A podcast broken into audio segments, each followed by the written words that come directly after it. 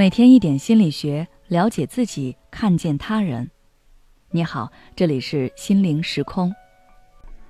今天想跟大家分享的是，发泄情绪是本能，而成熟的人懂得控制。前两天跟朋友约饭，他跟我吐槽最近的生活状态一团糟。他辛辛苦苦做出来一份策划方案，找领导汇报时直接被批。方案太不切实际，根本不能用。气得他下班后疯狂消费，花了三千多买衣服。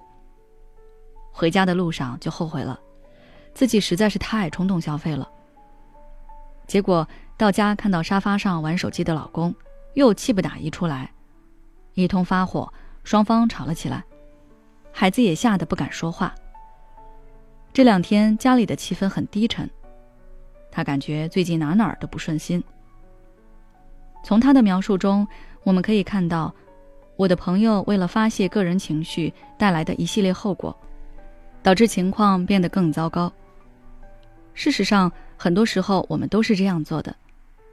比如工作中出现失误被领导批评，先是找朋友吐槽，却忽略了立刻找补救的办法。开车出门见重要客户，路上发生了刮擦。忙着找对方理论，却忘了客户还在等自己。我们在遭遇烦心事时，很容易沉不住气，总是习惯先发泄情绪后处理事情。结果呢，问题没有及时解决，酿成了更严重的后果。其实，控制不住想要发脾气，是人的一种自我保护的反应机制。发泄情绪本身没有错，通过发泄情绪可以表达你的需求。从而获得内心的满足。比如，表现出你的愤怒，能够让别人忌惮和害怕，不敢得寸进尺，甚至主动满足你的要求。暴露自己的难过、无助，可以获得别人的关注，得到别人的安慰和同情，这样能够减轻自己的心理压力。但遇事一味的发泄情绪，而不考虑解决问题，反而会引发更大的情绪灾难。甚至会将这种不良情绪传递给身边人，与他们发生矛盾，增加伤害面，让自己陷入更深的负面情绪漩涡。所以，学着让自己遇事沉稳一点很重要。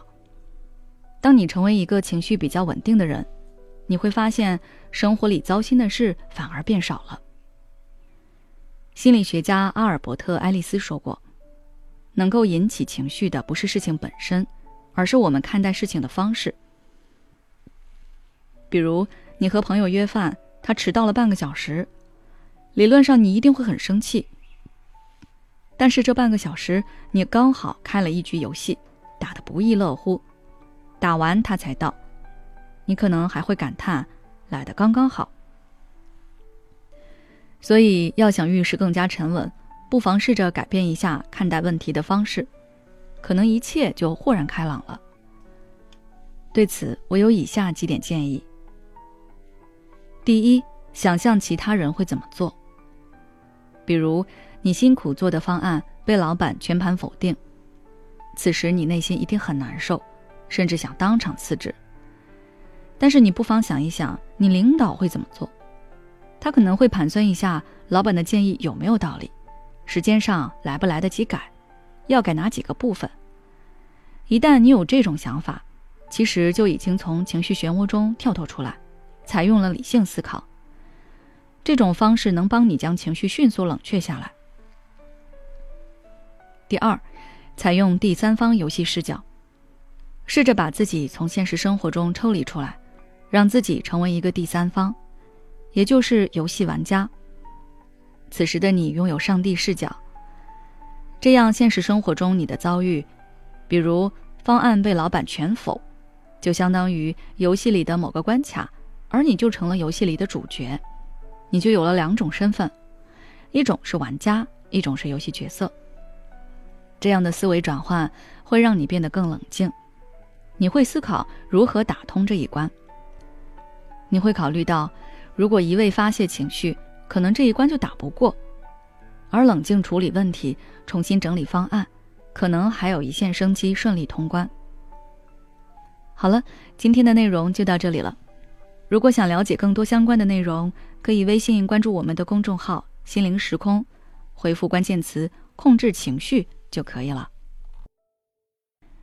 也许此刻的你正感到迷茫，不知道接下来的事业方向该怎么走；也许此刻的你正深陷痛苦，父母和家庭的压力都在你身上，你感觉不堪重负。